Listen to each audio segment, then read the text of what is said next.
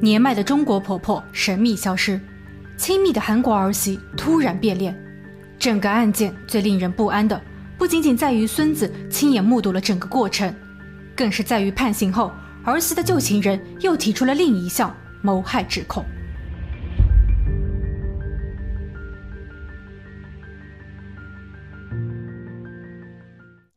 Hello，大家好，我是鬼灵异。今天的故事发生在美国伊利诺伊州。二零一一年九月五日晚上八点，拉里一个人在家，他的内心忐忑不安，颤抖着双手拨通了警局的电话，并报告说自己的太太温岚已经失联十五小时。温岚一九四一年出生在中国，后来移民到了美国芝加哥。由于他精通双语，所以很快就做起了商业顾问和翻译的工作。除了协助中国移民者办理签证、申请贷款、购置房屋。为企业和个人进行中英翻译外，他还与联邦政府合作，为联邦监狱做翻译和协调员的工作。九月五日清晨，温兰起了个大早，说是要去到布鲁明顿接一位中国移民者去到芝加哥的唐人街办事。这样的工作她习以为常。丈夫拉里提醒太太开车小心，温岚点头答应，并表示自己会在十一点回家。可拉里等到了下午，还是没有见着太太。他开始担心，每隔一个小时都会给太太打电话留言，但温岚始终没有回复。考虑到太太已经七十岁了，拉里非常着急，生怕有什么突发的情况。警员同意立马建立失踪人员档案。拉里挂断电话后还是不放心，他尝试致电继子王某和儿媳米苏克。米苏克在接到消息后，立马驱车外出找人。她去到了几个婆婆经常去的餐厅、社区服务站，但这些地方已经打烊，根本没有婆婆的踪影。米苏克晚些时候去到了公公家，他安抚着老人，陪他一起等待警方的消息。拉里询问继子王某什么时候到，米苏克回答他刚去了加州，不过已经把婆婆的事情转达给了他，想必这几天就会赶回家。米苏克劝公公去休息一会儿，但拉里却久久无法入眠。九月六日，温岚失联二十四小时后，警员找到了儿媳米苏克。他们表示，昨夜已经联系了附近的多家医院。好消息是，里面并没有温岚的信息。现在，他们想要了解一下温岚的关系网，比如是否有什么仇家，看看是否可以从中找到一些线索。米苏克回忆道：“婆婆一般不与人结仇，她为人随和，做事也相当谨慎，除非……”此时的米苏克显得有些支支吾吾，警员提醒他不要有任何的顾虑，如果现在不说，很有可能会耽误营救的时间。米苏克不再犹豫，他说出了一个令人不寒而栗的假设：婆婆温兰一直在联邦监狱工作，虽然只是做文稿翻译或是同声翻译，但在押的犯人中有非法移民、囚犯或是帮派成员，会不会是这些人出于某些目的绑架了温岚？警员明白了他的意思。但如此一来，失踪案件将变得更为棘手。警员尝试定位温岚的手机位置，他们惊讶地发现，温岚手机最后一次发出信号的地方位于布鲁明顿，距离温岚家一百英里，需要开车两小时。这应该是他当日行程的第一站。他在那里接好客户后，然后去往芝加哥。那么，究竟是什么原因导致他从未离开过这？九月六日下午，温岚工作室的助理珍妮召集了志愿者，他们穿梭于布鲁明顿的大街小巷，尤其是与华人相关的场所，例如中式餐厅、华人社区。警方也对机场等交通枢纽站开展了搜寻，甚至把范围扩大到了整个芝加哥，但他们一无所获。七日，案发四十八小时后，温岚的儿子王某从加州赶回，他直接去到了警局，想要了解一下最近的进展。他告诉警员，妈妈温岚是家里的第一代移民，她供养自己读大学，进修博士学位。后来爸妈离婚了，但妈妈一直为了自己没再婚，直到自己成了家，宝宝五岁多，妈妈才放下了顾虑。案发八个月前，她才刚刚与现任的继父拉里完婚。她真的希望警方能够尽快的找回妈妈。王某还表示，自己从案发至今不敢漏接一个电话，他还更改了自己语音信箱的提示。万一他漏掉了某个电话，对方会听到自己说：“如果来电者是绑匪，请善待老人，赎金可以商量。”警员询问温岚在纽约是否有朋友，或是他的业务范围涉及纽约吗？儿子王某很肯定地表示没有，母亲的活动范围只在伊利诺伊州。警员随即拿出了温岚的通讯记录，唯一一个来自于纽约的呼入号码尤为显眼。警方称他们已经拨打了这个号码，但无人接听，转入了语音信箱。这一点很是蹊跷。王某则当即又拨打了一次，但这一次对方直接挂断。二零一一年九月十二日，温岚失踪一周，现在基本可以排除绑架的可能，因为至今没有收到任何关于绑匪的消息。那么，这位七十岁的老太太到底遭遇了什么？中午时分，一位在布鲁明顿中餐厅打工的女服务员致电了警局，她向警员报告了一件古怪的事情。她称自己刚刚看到温岚事件相关报道，但就在九月四日，也就是温岚失踪的前一天。有一位穿着得体的女士走进了餐厅，询问自己是否会说中文。自己点了点头，然后该女士请自己帮她打了一通电话，内容为请求温岚协助共去芝加哥办事，而他们约定的时间就是在九月五日清晨，地点是一家杂货店门前的停车场，酬劳为五百美元。该女士为了感谢自己的帮忙，还给自己二十美金。警员询问是否知道这位女士的名字。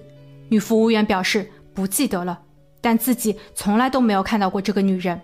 餐厅有录像，如有必要可以导出查看。警员立马抵达了餐馆。当监控画面显示出该女子的面容时，警员惊呆了：这不正是温岚的儿媳米苏克吗？但她为什么要以这种方式约见婆婆呢？又或者她也是受人之托？随后，警员去到了两人约见的地点——杂货店门前的停车场。这片区域并不大，而且都有监控。当天，温岚的车驶入停车场，绕了一圈后停在了一辆奔驰车的旁边。随即，温兰和奔驰车车主一同下车，他们发生了争执。温兰准备离开，奔驰车车主抓住了他的胳膊。温岚试图挣脱，但对方揪住了他的衬衫。他们僵持了一段时间后，又各自松了手，回到了车内。这位奔驰车的车主正是儿媳米苏克，所以他们之间是否藏着什么不为人知的秘密？九月十二日，警员要求米苏克前往警局接受审问。米苏克显得有些激动，他告诉警员，这几日自己心惊胆战，他想要知道婆婆的下落，但又害怕听到关于婆婆的噩耗。米苏克说自己是一个可怜人，一九六五年时出生在韩国，生母因为肺结核离世。当时的他还在襁褓之中，由于生父无力照顾自己，所以米苏克从小就在姨妈家生活。但姨妈对自己百般刁难，甚至让他误以为自己生来就是个仆人。米苏克刚成年时遇到了一个年长的韩国男人，那个男人就像是自己的父亲，无微不至地照料着自己，这种感觉相当温暖。他想要与男人结婚，但家里人都不同意。直至最后自己怀孕生子，家里人也始终没有承认过这个男人。后来韩国男人擅自带走了自己的儿子，米苏克痛苦不堪。一九八七年，米苏克二十二岁，他在偶然的机会认识了安迪，一位在韩国服役的美国军人。九八年时，安迪需要回美国，询问米苏克是否愿意嫁给自己，米苏克欣然接受。背井离乡的米苏克跟着安迪在布鲁明顿定居，一年后有了一个女儿米歇尔，但生活并没有想象中的那般幸福。金钱是生活中永远绕不过的话题。安迪在后期打了两份全职工，每周工作近八十个小时，但是他们的生活还是非常拮据，甚至没有一辆属于自己的车。九八年时，米苏克和安迪的婚姻走到了尽头，于是他独自带着女儿在外租房生活。后来，米苏克在一家客服中心做起了翻译。也就是因为这份工作，他认识了当时还在兼职的美籍华裔王某。两个人在2003年结婚，并在07年时有了一个宝宝。王某的妈妈，也就是米苏克的婆婆温兰，对自己非常满意。他们两人的关系就像是朋友，一起购物、泡温泉、去赌场。婆婆很慷慨，不仅给米苏克购买了新款的衣服、昂贵的化妆品、奔驰汽车。还给米苏克投资开设了一家缝纫店，这是米苏克从小的心愿。所以婆婆对于米苏克而言犹如再生的妈妈。但现在妈妈不见了，自己也迷失了方向。警员则直接询问米苏克最后一次见到婆婆温岚是什么时候。米苏克毫不犹豫地回答：“九月一日，案发四天前。”但这个答案显然就是个谎言。在米苏克接受审问时，另一组警员获得了搜查令后，去到了米苏克的家和他的缝纫店。他们在缝纫店里的垃圾箱内发现了多张被剪碎的身份证件以及信用卡，其中的一张身份证件正是婆婆温兰的。垃圾箱内还发现了一件衬衫，上面有一些暗红色的血迹。调查人员将这些信息传达至了审讯室。米苏克在得知后脸色大变，他反复强调自己真的是无意的，他从来都没有想过要伤害妈妈。接下去，他给出了这么一个故事：丈夫王某有了外遇，对方就是婆婆工作室里的助理珍妮。珍妮比自己年轻，而且是一个地道的中国人。婆婆似乎更想要一位中国儿媳。米苏克感觉自己被这一家人狠心抛弃。她也非常无奈，尝试约见婆婆，试图做最后的努力来挽回一切。但婆婆在见到她后非常生气，并明确告知自己不会帮着米苏克挽回婚姻。米苏克被激怒了。两人在停车场分开后，婆婆跟着自己来到了缝纫店。在店门口，婆婆逼迫自己同意与其儿子王某离婚。米苏克不答应，婆婆温岚便动了手，一拳打在了自己的太阳穴上。被激怒的米苏克开始反击。两个人扭打在了一起。此时的婆婆突然晕了过去，米苏克将婆婆拖进了店内，尝试唤醒她，但无济于事。慌乱中的他唯一能够想到的就是隐藏一切。他用一些衣服和家具遮挡住了婆婆，从而应对白天的工作。然后在第二天晚上将婆婆运到芝加哥郊区的一个自然保护区，他认为那里是一个埋葬的好地方。九月十三日，温兰失踪第九天。儿媳米苏克带着警员去寻找了被掩埋的婆婆，在距离目的地二十五英尺的地方，米苏克停下了脚步，他指了指前方的位置，自己却不愿意靠近。二零一二年十二月十日，米苏克谋害婆婆一案开庭审理，在法庭上，米苏克一直以自我防卫在做辩护，但事实呢？检方公布了几个案件细节。第一，丈夫王某和米苏克的情感早已分崩离析。王某打算从加州回来后就申请离婚。离婚的原因并不是因为王某有了外遇，他与珍妮之间从未有过逾越底线的行为。其主要原因是米苏克对物质利益和财富的迷恋，他的消费毫无节制，通过伪造身份证件开立多张信用卡，最后他的债务像滚雪球般越来越大。为了还债，他开始偷窃。在温莱案发的两个月前，米苏克因为盗窃而被捕。婆婆和丈夫无一人愿意为她做担保。在监狱中，她待了两天后被释放。释放后的她立即用与丈夫联名开立的银行卡，报复性的消费了上千美元。米苏克的前夫安迪则补充道：“前妻米苏克对于钱的追求是病态的，自己赚了很多钱回家，但这些都被米苏克没收了。”之后，米苏克只允许自己每天消费一美元，这样的日子无法维系。第二，米苏克因为温岚案件在二零一一年被捕，在等待庭审的一年多的时间里，他一直与自己的女儿米歇尔还有几位韩国朋友通过书信交流，他们特意使用了韩语。但米苏克似乎小看了警方，他可能不清楚，从监狱中发出的信件都会被检查。警局办公室中正巧有一人也精通韩语。而这些信件揭示了他谋害温岚的真正动机，因为温岚有一份人寿保险，受益人就是王某，所以如果温岚发生了不幸，那么还在婚姻状态中的米苏克就可以坐享其成，在之后的离婚时分走一杯羹。第三点，整个案件真的是米苏克所谓的自卫吗？被害人温兰是一位七十岁的老太，根据法医的报告显示，温兰离世的主要原因是因为窒息。所以，假设米苏克之前所陈述的过程都属实，当婆婆晕倒后，其实婆婆已经失去了反抗的能力。米苏克一定又做了某些行为，导致了最终的悲剧。面对一个已经失去意识的老人，米苏克所谓的自卫荡然无存。最后，也是最令人揪心的一点，米苏克对婆婆的犯罪过程还有一位目击者，那就是他五岁的儿子。他当日也坐在车内。试想，一位母亲怎么会允许自己的儿子目睹这一惨剧？可见米苏克为了钱已经失去了人性。二零一三年三月一日，韩国儿媳谋害中国婆婆一案有了裁决，米苏克被判五十五年监禁，这其中也包括了谋害行为五十年和事后的隐藏行为五年。根据他的年龄，他的后半辈子将在监狱中度过。然而，他的恶行似乎还未完结。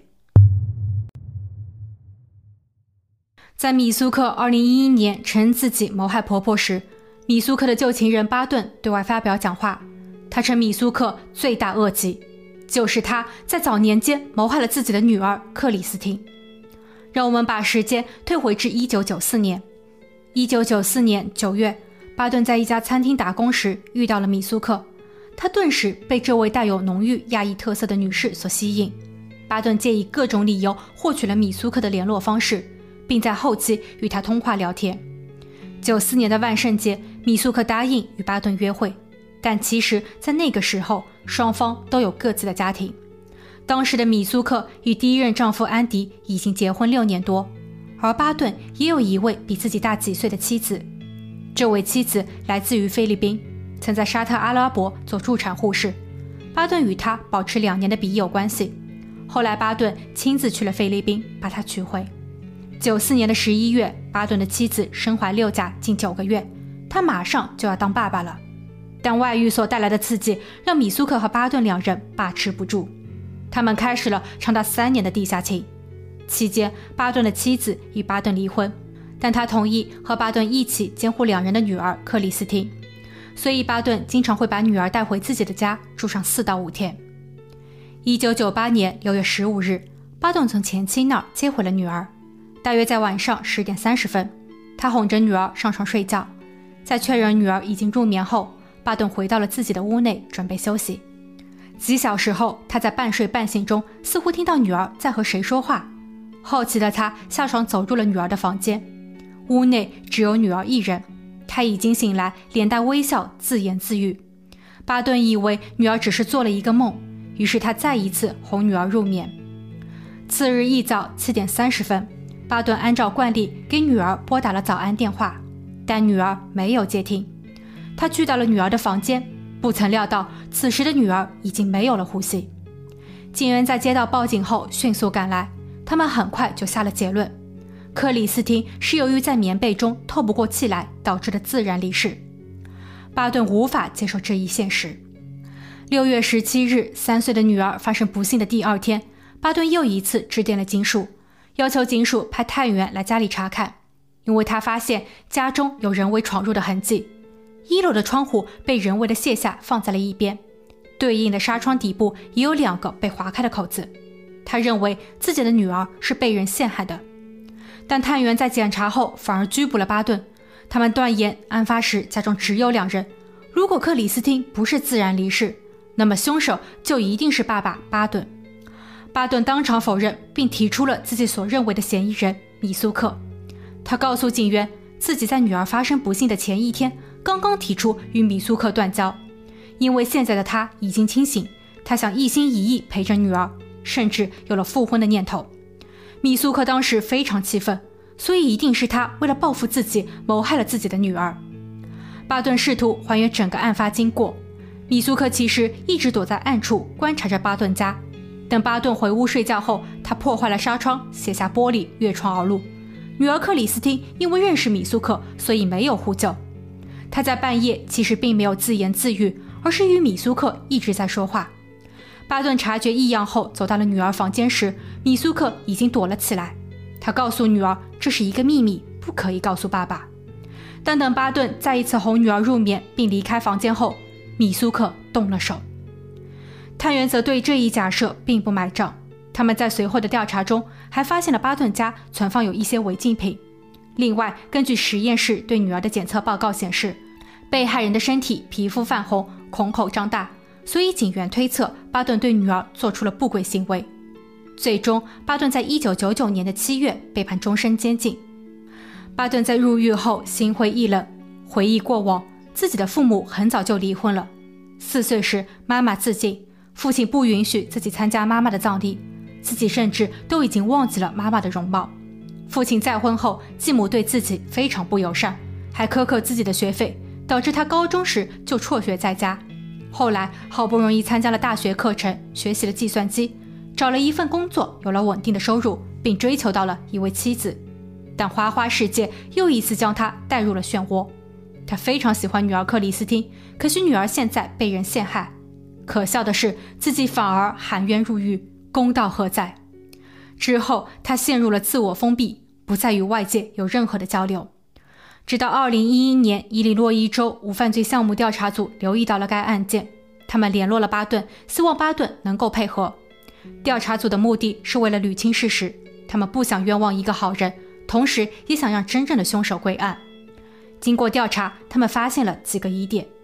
第一，案发现场窗户的纱窗确实有被破坏，其划开的口子左右两侧正好对应，双手伸入后可以将屋内的玻璃卸下。九九年的庭审中，检方之所以否认了人为闯入，是基于窗户上有蜘蛛网。检方认为，如果作案人是从这里进入的，蜘蛛网一定会被破坏。但检方忽视了一个问题，那就是可疑的窗户是在案发的第二天才被调查的。而蜘蛛只需要半小时的时间就可以织出这样一张网。第二，检方认为被害者克里斯汀生前受到过侵犯，巴顿为了掩盖罪行一错再错。检方的依据仅仅是因为其皮肤泛红、孔口张开，但其实这是人在离世前的一个正常反应。警方当初也并没有对巴顿指控其不当行为，因为他们并没有找到确凿的证据。现在克里斯汀已经被火化。这一部分已经无法再查证。第三点，关于巴顿的猜测，案发当年，检方把所有的注意力都锁定在了巴顿身上，从而没有去调查过米苏克，或者是对房间内做任何的 DNA 检测。而根据最新的勘查结果显示，在克里斯汀的枕头上发现了米苏克的头发。巴顿表示自己在案发的前一天和米苏克提出分手，之后两人最后一次在自己的卧室内发生了关系。巴顿在把女儿接回家前，把家里所有的棉被和枕套都进行了清洗。米苏克其实和女儿克里斯汀已经有一段时间未见面了，所以不清楚为什么米苏克的头发会出现在克里斯汀的卧室中。此外，克里斯汀床头柜上的一张纸上也检测到了米苏克的 DNA。最后一点，米苏克对孩子的违规行为不止一次。在克里斯汀发生不幸的两个月后。米苏克因为伤害了自己的女儿米歇尔被指控。米歇尔告诉老师，妈妈捏着他的鼻子，用手捂住了他的嘴，还用木棍敲了他，甚至威胁说，如果不听话，妹妹克里斯汀的下场就是自己的未来。到目前为止，项目组就克里斯汀的案件仍在调查中。如有后续的新闻，我将会继续更新。好了，今天的案件就讲到这，我们下期见。